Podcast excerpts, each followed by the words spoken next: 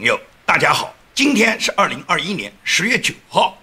那么美国的十月九号呢，在亚洲的时间呢，已经进入十月十号。十月十号呢，我们大家都知道这是双十节。那么双十节呢，是民国建立呢一百一十周年，也是呢纪念辛亥革命呢一百一十周年。那么无论是台北，就是中华民国政府，还是中国大陆呢，这个习近平呢，都搞了纪念辛亥革命一百一十周年的这个纪念活动。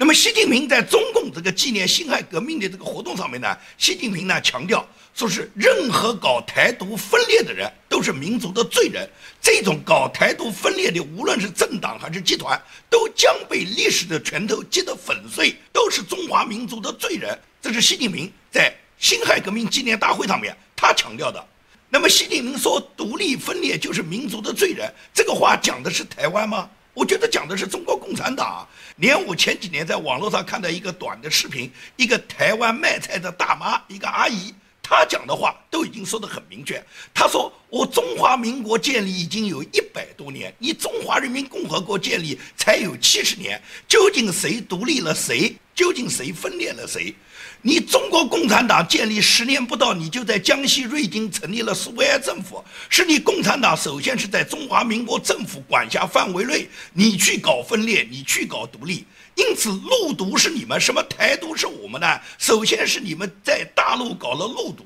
你们在江西就搞了中华苏维埃瑞金政府，也就是你在中华民国这个管辖的范围内，你首先搞独立，搞分裂，那么。你不是民族的罪人，谁是民族的罪人呢？如果被历史的拳头击得粉碎，那共产党首先应该被击得粉碎啊！所以说，习近平讲的话就是打自己的耳光。你去看看历史上，你中共是怎么干的？你当年共产党成立的时候，你在江西，在瑞金成立的那个苏维埃政府，你是怎么去搞独立，怎么搞分裂的？所以说，独立分裂的是你陆独，不是人家台独。现在不要去指责人家台湾，今天守台。今天海峡两岸所造成的这个既成事实，都是你共产党你自己独立，你篡取中华民国政府政权，你自己谋逆篡政的结果。所以说，最终历史要清算的是中国共产党，而不是人家台湾的中华民国政府。这就是最简单的一个道理。所以说呢，在这个辛亥革命到来的一百一十周年之际，在中华民国迎来双十节之际，我呢针对习近平他在辛亥革命大会上的讲话呢，我发表了几点感想。那么我们今天节目里面主要是跟大家讲呢是两个内容。第一个内容呢就是关于国家发改委它出台了一个文件，这个文件就是禁止非公有资本采编播发从事新闻舆论领域的活动。那么为什么国家发改委要禁止一切这个非公有资本从事采集播发新闻活动？它的目的是什么？哪些人会受到打击？这是我要跟大家讨论的第一个话题。第二个话题就是关于美国中情局局长伯恩斯。他郑重地宣布，将在美国中情局设立中国事务中心，也就是把原来整个东亚中心里面，中国是涵盖在美国中情局东亚事务中心里面的一个分支机构。现在呢，把这个机构独立出来，变成了一个中国事务中心。美国中情局为什么要专门成立一个中国事务中心，而且要大量的招聘懂汉语、会讲中国话的这个大量的这个美国特工？这是我今天要跟大家评论的第二个话题。那我们先说发改委下达的文件，就是不允许非公有资本采编播发从事新闻领域活动的。我们先来谈发改委，它这个下达的文件，文件的内容以及它要达到一个什么目的，也就是国家发改委呢刚刚下发了一个文件，这个文件上面规定了有六个要点，这六个要点每一个要点呢都具体规定了非公有资本呢不能从事呢新闻采编活动。它具体的内容呢，我们简单的来给大家梳理一下。也就是他第一条就要求非公有资本呢，首先不能从事新闻采编播发的业务。这个呢，大家很好理解，也就是官办新闻，所有的新闻呢不允许非公有资本呢你们从事呢新闻采编和你们自己呢去播发各种新闻。也就是所有的新闻一律由官办、私人媒体和民间媒体，其他的非官办媒体一律不可以发布新闻采编活动。这是第一点。第二点就是说，非公有资本不得投资设立经营新闻机构。包括各种通讯社、报刊出版单位、广播电视机构、互联网信息采编服务机构，这个实际上就是什么？就是对非公有资本呢，根本就不得加入任何新闻媒体、新闻机构，不得参与或者是出版以及发行呢各种新闻媒体他们才能做的事。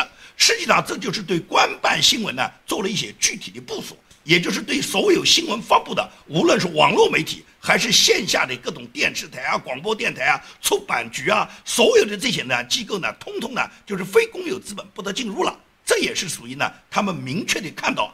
过去呢，有很多非公有资本呢，他们介入了新闻媒体以后呢，然后最终呢，他们认为就是控制不了舆论导向，或者是这个舆论导向里面很多呢，就是中共呢，他不想这么去说，但是那些民办媒体就这么说了，因此呢，现在呢，不允许你们投资，根本就不允许你们在任何新闻机构、新闻媒体里面占有任何私人股份，这是讲的第二点。第三点就是非公有资本不得经营新闻机构的版面、频率、频道、栏目以及呢公众号。这个里面最主要，大家看到是公众号，因为呢，公众号呢自媒体最多，绝大部分的投入这个私营媒体呢，那很多呢都是因为呢有巨大的这个财力，你去从事和经营新闻机构啊，出版各种版面啊，控制哪个频率，控制多少频道啊，这些呢都需要有一定的财力，而唯独呢公众号不需要，公众号只需要个人，只需要你本人是一个自媒体，你一个人就可以经营一个公众号。所以说呢，现在打击公众号实际上就是任何个人你不得涉及新闻机构采编播发的这个领域。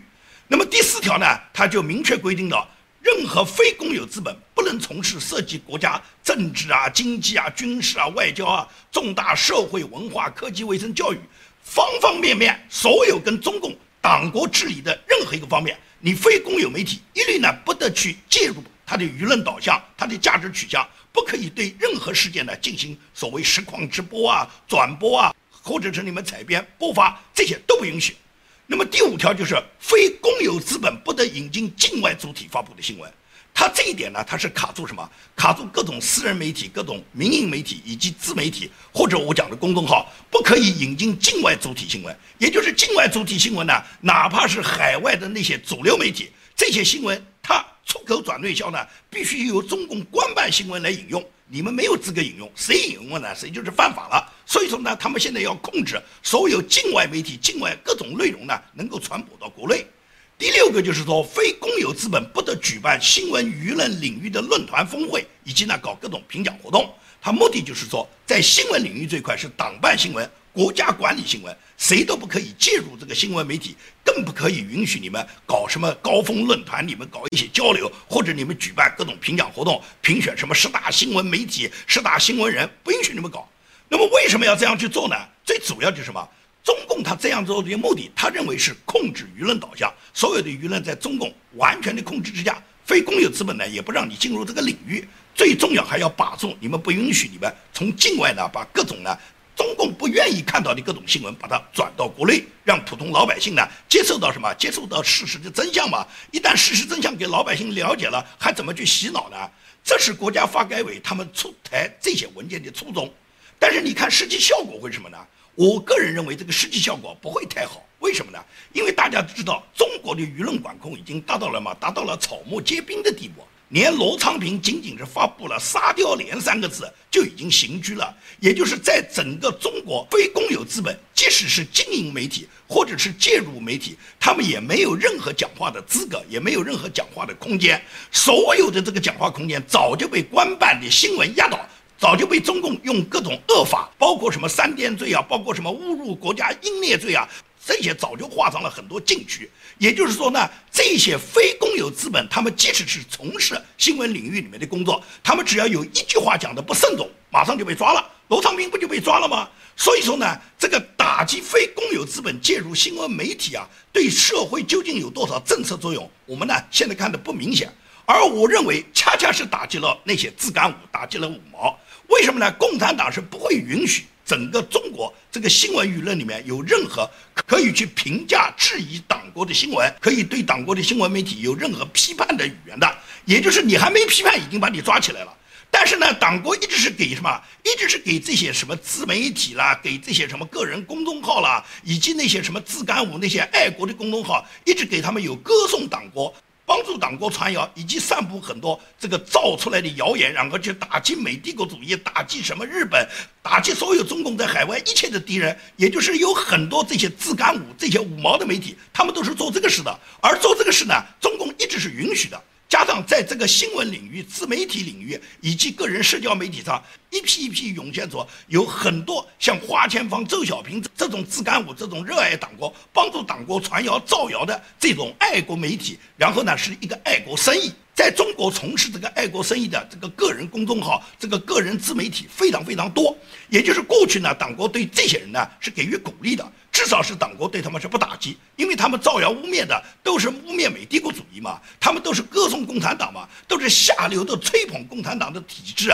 然后呢去打击一切这个共产党认为需要打击的力量。所以到过去呢，五毛和自干五呢，在新闻领域里面帮助共产党吹喇叭抬轿子呢，他们非常兴奋，也非常活跃。现在这个发改委发出禁止非公有资本采编播发从事任何新闻领域活动呢，实际上我觉得是对自干五一个打击，也就是任何自干五、任何五毛，他们再也没有资格用什么个人公众号啦，用他们自媒体啦，开始从事发布各种新闻的活动，转载各种新闻的活动。所以我认为发改委的这个文件啊，对五毛、对自干五打击更大，对那些持有正义感的。包括有很多人愿意把海外的新闻转到中国来的这些新闻媒体呢，从海外能够把海外揭示中共丑恶的、能够还原历史真相的媒体的内容，能够传播到中国的新闻媒体，在中国几乎不存在，因为没等你做这个事，公安局已经把你抓了。最多什么？最多是有些人在互联网上面，在社交媒体上面转播一些国外的消息。转播国外的消息，它不叫从事新闻媒体，它也不是新闻发布，所以它根本跟发改委提出的禁止非公有资本采编不发从事新闻活动呢是没有关系的。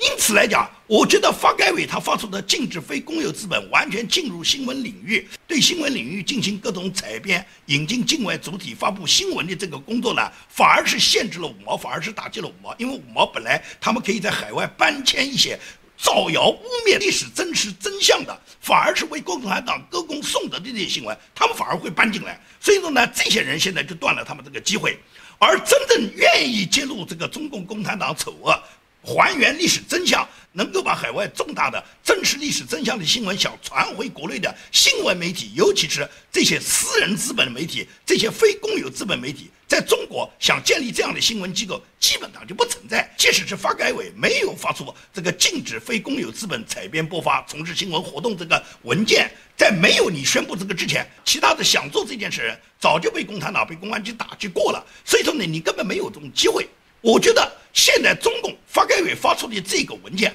反而是什么？反而是限制了那些给共产党抬轿子、吹喇叭的这些自干五、这些五毛，他们本来介入新闻媒体，在新闻出版里面，然后很活跃去发布一些造谣的内容，尤其是把海外的一些虚假的内容搬到国内去愚弄百姓的这些人，反而失去了机会，失去了他们爱国的生意。过去他们靠每天写爱国帖子就可以获得打赏、获得挣钱的机会，包括本来有很多专门从事这个爱国生意的，在新闻领域里面，在个人自媒体上面，在这个个人公众号上面。专门写爱国文章，然后造谣污蔑，去歌颂共产党，去打击人民正义的要求，去歪曲历史真相的这些吃爱国饭的人，现在共产党就把他这个饭碗也砸掉了。也就是说，共产党就是卸磨杀驴嘛。共产党使用你们这些走狗，也就是你们这些走狗能够管用的时候，会摔两根狗骨头给你们。但是，一旦觉得你这条狗没什么用了，不但是狗骨头没有给你，而且你这个狗要杀掉吃掉的。所以说呢，这个文件的出台，我觉得对自干五。对那些五毛媒体，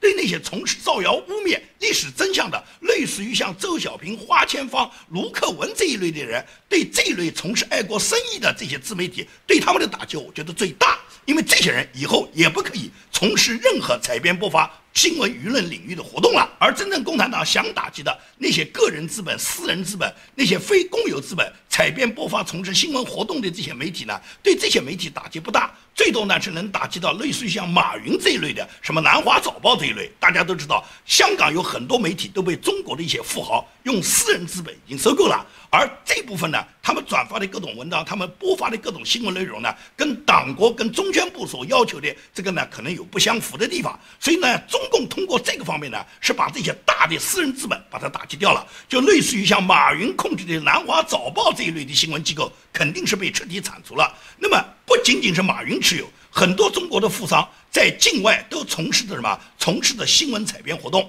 或者是他们的资本已经介入到新闻采编领域。那么中共这个文件是对这些人肯定是有打击的，而这些中国的富豪和权贵，他们在海外即使是从事新闻领域的活动，他们在新闻领域活动里面，绝大部分还是为共产党唱赞歌的，去揭露共产党真相的几乎是没有。当然不排除有个别的新闻媒体，仍然有很多新闻从业人员能够秉持这个历史真相。揭露共产党的丑恶的，那么这一类毫无疑问来讲，共产党是绝对不容忍的。他现在完全禁止非公有资本介入这个采编播发、从事新闻领域的活动，就是要把这一部分全部把它清除。也就是共产党规定，在中国境内也好，在中国境外也好，只要你是中国人，只要你受共产党管辖，你都不可以从事任何这个新闻播发活动。也就是官办媒体这个界限，共产党给你画出了，任何私人资本、个体、自媒体。或者是个人公众号，你不可以再有采编播发新闻、从事新闻活动的自由，也就是所有的新闻一律是官办。这就是这个文件里面表达的清清楚楚的他们的明确的目的。也就是我们归纳总结这个发改委出台的这个文件，实际上主要的三个影响。第一个影响最主要是发改委要打击以马云、南华早报为主的，就是类似于像马云这样这个国内的这些。大量的这些私营资本，它介入了各种媒体。这个媒体除了有国内的媒体，也有很多是境外的媒体。也就是这一类的这些媒体呢，都是私人资本经营的新闻活动。这些新闻活动呢，很多呢会介入中共的权斗，发布对党国和习近平统治的非常不利的各类新闻。那么这一次发改委主要打击的是这一类。也就是类似于像马云这种非常有钱的中国的很多资本呢，介入在国内、在海内外的各种这个新闻媒体里面呢，会呢介入中共的拳头，发布一些对中共当权者，尤其对习近平他这个习家军阵营呢，现在为了巩固他自己在二十大能够连任的这个基础、这个权力基础，所以对各种散播这方面的新闻活动，他们给予坚决的打击，不让私人资本介入。这是呢发改委要达到的第一个目的。那么第二个影响呢，我觉得是主要是封堵了爱国生意这一批五毛和自干五，他们造谣爱国的生意，这批人呢，他们没机会了。像卢克文、周小平、北美崔哥这一批不要脸的个人公众号和自媒体，他们靠爱国赚钱的饭碗呢，党国这次呢就给他们砸掉了。那么至于大家所关心的一部分传播真相、揭露中共谎言的那些正义新闻媒体和自媒体的影响呢，在这一次发改委打击呢，我认为呢影响不大。因为什么？本来这些媒体也没有机会在中国得到传播的嘛。就比方说，我建民论推墙这个节目，你觉得没有发改委这个文件，我建民论推墙这一类的这个媒体在国内就有资格传播了吗？就可以在新闻领域里面获得这个影响力吗？那么中共是不会给你有影响的。所以说呢，对这些在中国本来想传播正义真相。表达自己正义内容的这些媒体啊和新闻从业人员呢影响不大，因为你看卢昌平作为一个新闻从业人员，他质疑中共，他都没敢光明正大去讲啊，只敢用那种隐喻，用“沙雕连”三个字啊，仅仅是“沙雕连”三个字就已经刑拘了，所以在中国你根本没有任何正义媒体讲话的空间啊。因此发改委他下这个文，他打击所有私人资本介入新闻媒体，他打击的这个对象实际上。对很多过去从事正义、揭露共产党真相的这些新闻从业人员，根本就是打击不大，因为这些人早就被共产党扫进牢房了，要么就是抓捕了，要么已经流亡海外了。那么，真正他这一次他打击的，我讲的主要就是这两类：一类是类似于马云、南华早报这一类的新闻媒体，他们会什么会介入中共的拳头；还有一个就是像卢克文、周小平、北美崔哥这样的人，他们的爱国饭碗被党国砸掉了。好，我们谈我们今天节目的第二个话题。也就是美国中情局局长伯恩斯，他在前两天发布了一份声明。这个声明宣布美国中情局成立中国任务中心。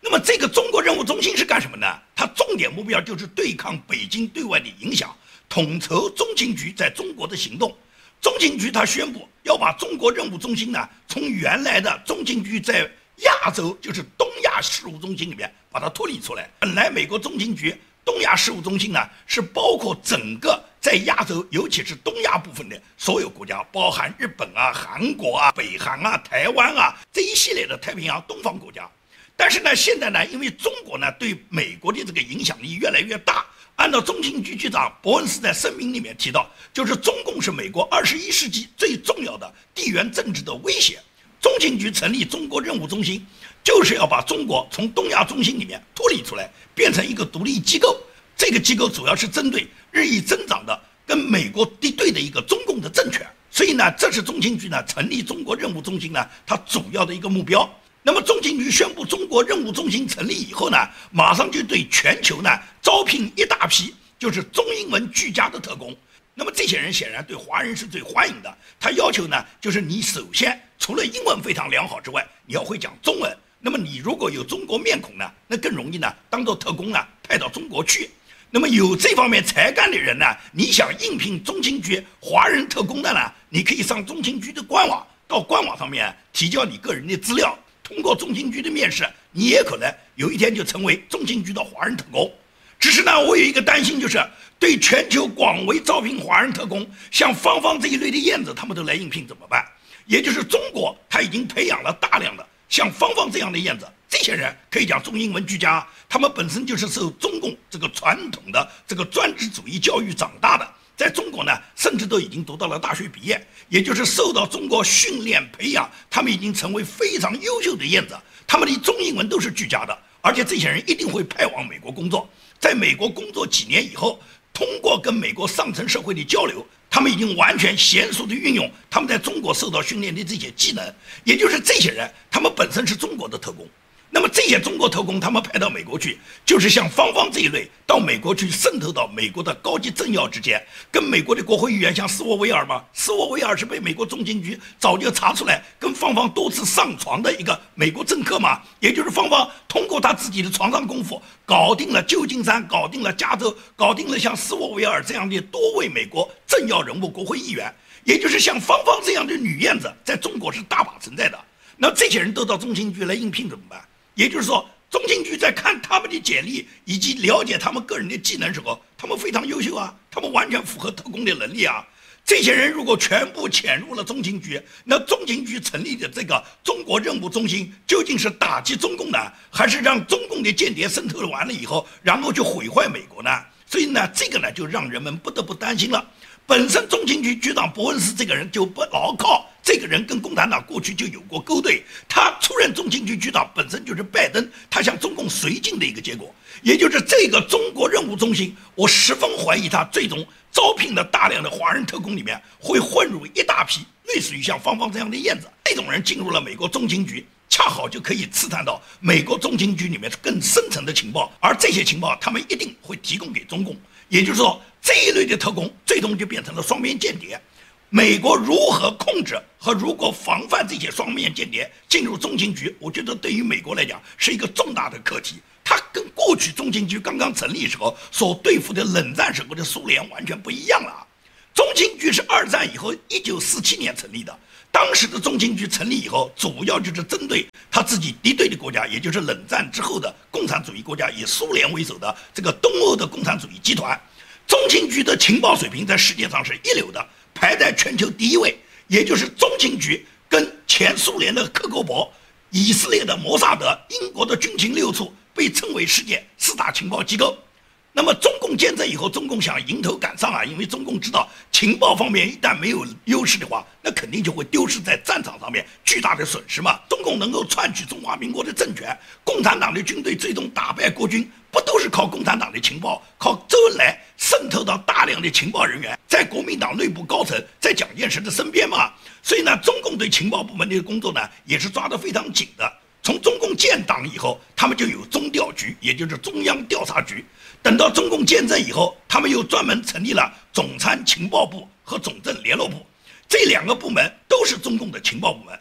那么加上在延安时期成立的中央调查部，到了八十年代的时候，八十年代正式改组，把中调部的全部的这个职能机构跟公安部的反间谍机构合并成了一个什么？合并成了一个国安部，也就是中共的情报机构，除了有总参情报部。就是总政的联络部和现在的国安部这三个部门构成了中国所有的这个情报机构。像芳芳这一类的人，大部分都是国安部，然后进行培养、进行训练，最终派往海外的。那么，美国中情局的职能，它在它建立以后，一直呢就是采取收集和分类各个外国政要、企业和重要人士的重要信息，刺探这些国家各个领域的情报，然后把这些内容呢整理好了以后，提供给白宫。和美国国家政府高层人员作为参考意见，然后最终确定美国的外交国策和美国的战略部署。同时呢，中情局一直是有这么一个功能，因为中情局是一个准军事组织，它是有军事情报能力的，也就是中情局它有一个策划打击对美国利益构成威胁的政权和个人。中情局因为有军事属性，所以它具备军事攻占能力，对很多敌对国家和敌对个人，他们都采取了执行暗杀的任务和摧毁这个政权的任务。所以中情局不简简单单是刺探情报，跟摩萨德一样，它还有很大的暗杀功能。这是中情局过去一贯的工作职能，但是最近这么几十年，尤其是冷战结束以后，中情局呢，它在很多方面呢，已经受命于民主党的这些执政的克林顿啊、奥巴马、拜登啊，他们跟中共现在的勾兑越来越厉害，双方渗透的也越来越厉害。中情局里面被中共派进来的间谍渗透以后，最终就导致了中情局在中国方面把握中国方面的情报往往不准确，或者是掌握了这个情报，中共比美国更优先的了解。你比方说，我举个例子，有一个美军特战队，美军特战队呢被派往台湾，秘密派往台湾呢已经有一年。那么最近呢，就是因为中共呢掌握了中情局这个情报，把它首先爆出了。那么最终中情局呢也不得不承认，也就是承认美军特战队呢已经在台湾进驻呢已经一年以上，它是川普执政时期所做出的军事部署。根据五角大楼最新发布的这个消息。目前有二十三名陆战队的队员，有两名海军军事人员和五名空军军事人员将会永久派驻台湾。这是五角大楼国防部宣布的，也就是中情局这个情报呢，不是呢被中共已经掌握了，中共是暴跳如雷，因为中共绝对不允许美国军方介入台湾，美国军事人员进驻台湾，这等于是踩到中共的红线嘛？那么踩到中红线怎么办呢？那么踩到红线怎么办呢？中共就不断派军机，你看整个这个十一长假期间。光四天就派出了一百五十架军机啊！那么多军机扰台，他们干什么呢？他们就是一种恼羞成怒，就是一种暴跳如雷。真正打的，他们不敢打。他们看到了这个红线，红线被踩到了，最终他们只会什么？把红线再降低嘛，把红线再往退后嘛。这不就是中共讲的吗？胡锡进不是动不动要打吗？那么打，长津湖不是看完了吗？小粉红现在个个嚷嚷着要为国牺牲，那党国要给他们机会啊，让小粉红上啊，要不要搞个武装泅渡啊？这美帝国主义都派兵永久驻守台湾了，你天朝那么强大，天天嚷嚷着要收复台湾，每天就派几个军机去扰台，又不敢打，你究竟打不打？出动军机的目的是什么呢？不就是消耗了一点航空煤油吗？显示我天朝不差钱，我天朝不差油，因为用掉的这个油料，他们所发电所耗的这些能耗，共至少有二百万人可以用电的需要。那么宁愿牺牲这二百万人不用电，然后拿出这个油来去骚扰台湾，去军机扰台。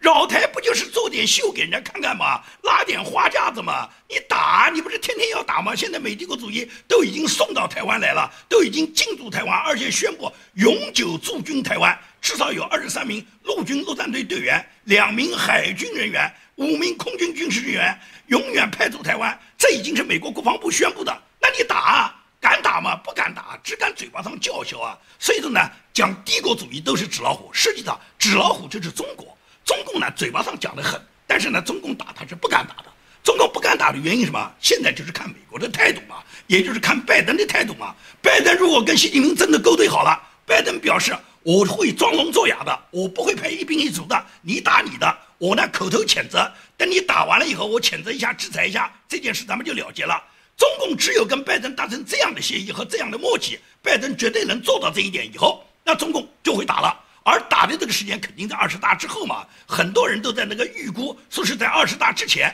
习近平为了连任就先打起来，打起来以后，为了告诉老百姓取得战争的完胜，你们必须要让我留任嘛，我留任才能把这个战争打到底嘛。习近平不会这样去想，因为打台湾说句真话就是闪电战，也就是说你一旦打起来以后，就会迅速的产生结果，这个结果的产生很有可能什么是台湾没有亡，共产党就先亡了。所以说习近平不会冒这个风险。他只会借着要打台湾的这个借口，让这个党内元老都支持他，让所有反对他二十大连任的这些政治力量都闭嘴，因为他告诉你们，我要收复台湾，你们把我换掉，谁来带你们收复台湾啊？因此呢，习近平是借着打台湾这个借口来获得他二十大连任，获得他的终身制。至于打不打，我告诉你讲，习近平不会打的，他嘴巴上嚷嚷着，他知道打台湾到了万不得已他要打，因为什么？他不打就要死了，但是什么？他一打他就死。也就是一打台湾，最终不是台湾死，而是共产党死。这个结论我早就给共产党下过了。